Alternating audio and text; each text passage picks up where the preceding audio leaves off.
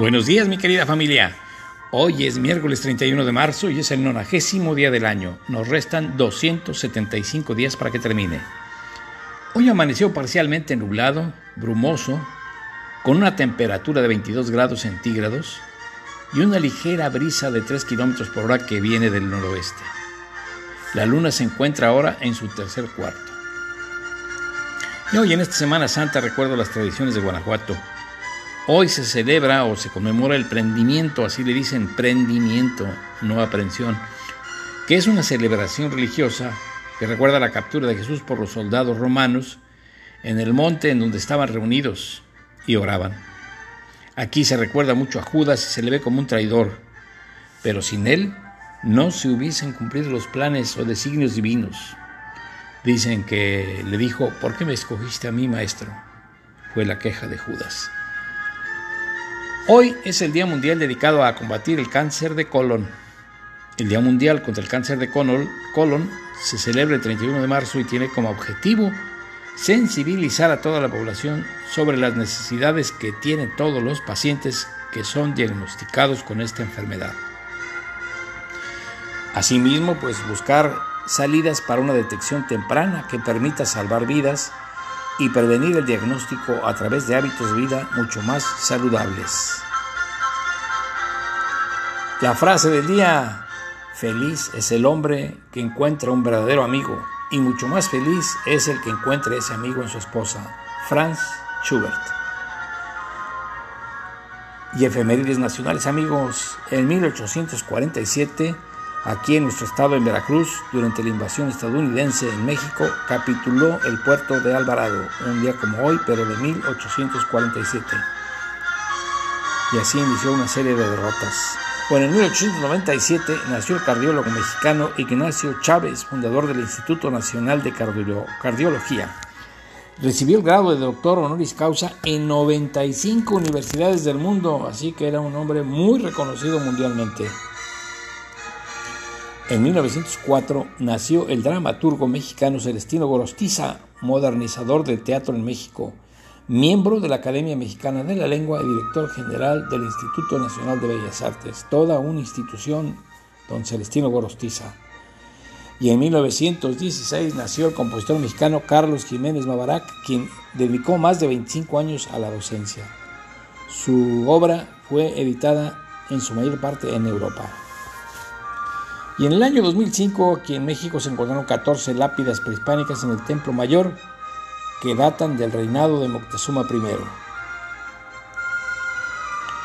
En 2005, las escrituras mexicanas Magnolia Rivera y Edme Pardo son galardonadas con los premios internacionales de ensayo y narrativa por sus obras Trampatojos, El Círculo de la Obra de Remedios Varo y Las Plegarias de mi Boca, respectivamente y efemérides generales en Granada, ya en España, los reyes católicos firmaron el decreto de expulsión de los judíos, una de tantas que les han aplicado. En 1797 nació en Viena, Austria, el compositor Franz Peter Schubert, cuyo trabajo instrumental es un puente entre el clasicismo y el romanticismo del siglo XIX. Estamos escuchando una de sus obras. Fue el duodécimo de 14 hermanos. No tenían televisión en ese tiempo. Franz Schubert recibió sus primeras clases a los 8 años. Hijo del párroco maestro de coro Franz Theodor Florian y de María Elizabeth Caterina. Su padre, que era músico y tocaba el violonchelo, pues lo inició en la música. Este muchachón, Franz Schubert, a los 10 años escribió sus primeros temas. Varios documentos lo describen como corpulento, miope, cara redonda y caballero exuberante, un personaje, un personajazo a sus 10 años gordito. Bueno, formación. En 1808 fue becario en la capilla de la corte, siendo alumno de composición de Antonio Salieri en 1813. En ese mismo año me entró a la Academia de Profesores de Enseñanza Básica de Anagas o Anagase y en 1814 se convirtió en profesor de escuela. Destacó con algunas de sus canciones como Klage y Der Vatermoder. En 1815, Franz Schubert finalizó su segunda y tercera sinfonías Compuso dos misas en sol y si bemol, otras obras religiosas, música de cámara y 146 canciones. El rey de los elfos entre ellas. Un año después compuso la Sinfonía Trágica número 4 y la Sinfonía número 5 en si bemol mayor. Más música religiosa, más óperas y unas 100 nuevas canciones. Este hombre se enamoró de María Teresa Groff, una soprano que actuaba en su misa en Fa. Pese al éxito de sus composiciones, el fracaso en este amor marcarían de forma importante sus composiciones posteriores, que marcarán el nacimiento del Diez, que es una canción para voz, solista y acompañamiento. Hizo más de 600 composiciones en forma de Lieder.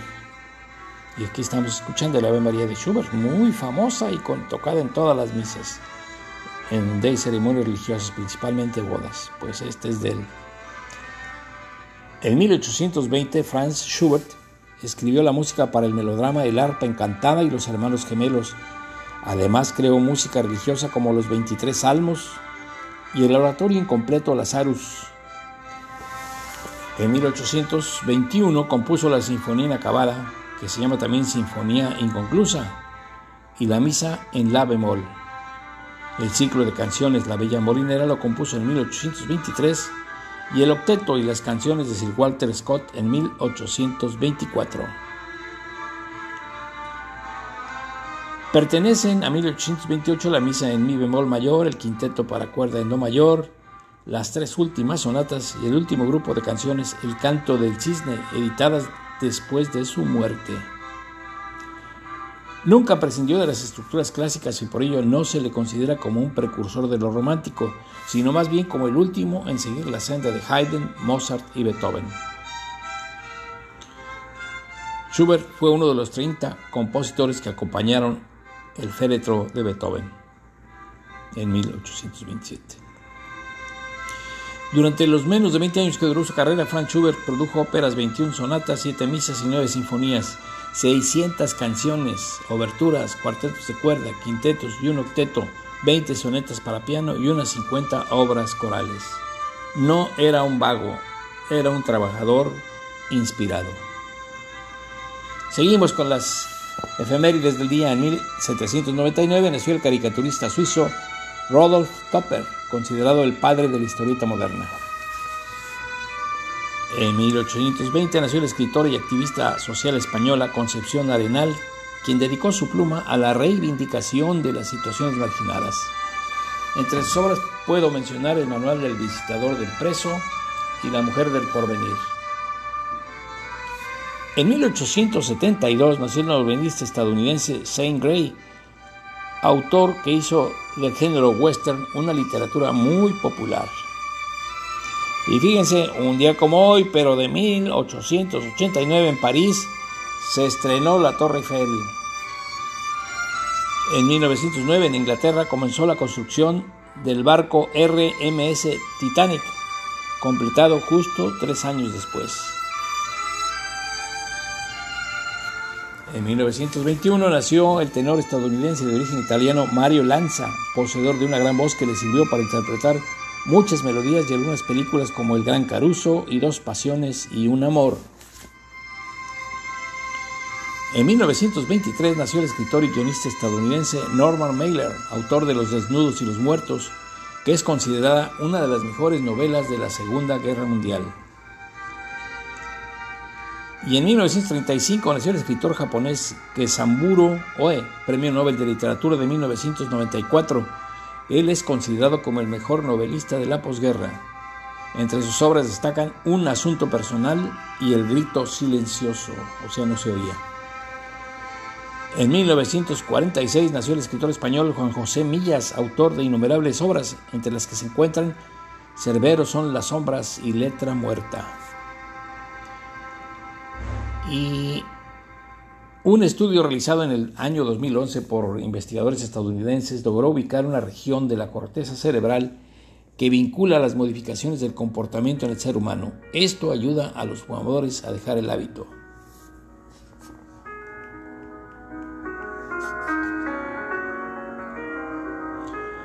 Y el santoral de hoy, amigos, San Benjamín de Argol, Santa Balbina, San Agilolfo de Colonia y San Guido de Pomposa.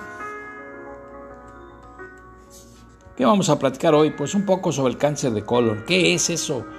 Pues es una patología que se da por un crecimiento anómalo de las células del colon y la zona rectal. Todo comienza con un crecimiento de pólipos que pueden transformarse con el paso de los años en cáncer. Sin embargo, pues hay casos de algunos pacientes en donde esto no les sucede. ¿Cuáles son los factores de riesgo para la enfermedad? Entre los más comunes para contraer el cáncer de páncreas están los antecedentes familiares, la edad y haber sufrido de algunas patologías como la colitis ulcerosa, la llamada enfermedad de Crohn o enfermedades inflamatorias del sistema digestivo. Sigan echándole chile. También están los factores de riesgo externos relacionados con la alimentación y el consumo de sustancias tóxicas como el cigarro, el alcohol o las drogas o sea, puro veneno. Y además cuando la dieta es baja en fibra y nutrientes, se usan sustancias nocivas, pues es bastante probable que las personas puedan presentar este tipo de enfermedad. De allí la importancia de cuidar los hábitos alimenticios para vivir una vida más sana y longeva y de calidad. Pues existen unas pruebas de cribado para la detección temprana del cáncer de colon. Son pruebas especiales que se realizan para detectar sangre oculta en las heces de las personas que pudieran ser propensas a contraer la enfermedad y de esta forma realizar un diagnóstico temprano para evitar la aparición del cáncer de colon y asegurar la supervivencia de los pacientes. Con este programa se busca que menos personas se vean afectadas por este mal, que si es detectado a tiempo puede tener una cura altamente efectiva pero lamentablemente no se recurre a ellas porque el cáncer de colon suele ser asintomático en los primeros estadios de la enfermedad. Y pues también, digámoslo así, este tipo de estudio pues no es accesible a todos, cuestan. Y el alto costo pues solo lo pueden cursar quienes tienen los medios económicos para pagar esos estudios. Pero lo que sí podemos hacer es cambiar la dieta alimentaria donde las personas comamos más frutas, vegetales y alimentos ricos en fibras, como los cereales integrales, en lugar de alimentos procesados, en lugar de, grasas saturadas, o no comer comida chatarra. Con todos estos cambios, el cuerpo podrá expulsar de manera fácil las toxinas que quedan atrapadas en el organismo. Asimismo, es vital tomar abundantes líquidos y aguas durante el día para una mayor y mejor purificación de todos los órganos, en especial de los intestinos. Pues yo les voy a decir que pongo dos alarmas para acordarme de tomar agua. Una a la una de la tarde y otra a las cinco o seis, cinco y media. Y ahí pues me tomo dos vasos de agua a la una de la tarde. En, amaneciendo también empiezo con el agua, dos vasos amaneciendo, en ayunas. No es fácil tomar agua, pero pues poniendo así la alarma, pues se acuerda uno y se obliga a hacerlo. Eso es lo que yo hago y pues si gustan tomarlo como consideración, pues adelante. Es cuanto mi querida familia, les mando un abrazo. Ya estamos a mitad de la Semana Santa en curso. No habrá procesiones ni peregrinaciones, pero hagan algunas reflexiones sobre el tema. Les mando un fuerte abrazo, deseo que se la pasen maravillosamente bien y me despido de ustedes. Hasta la vista.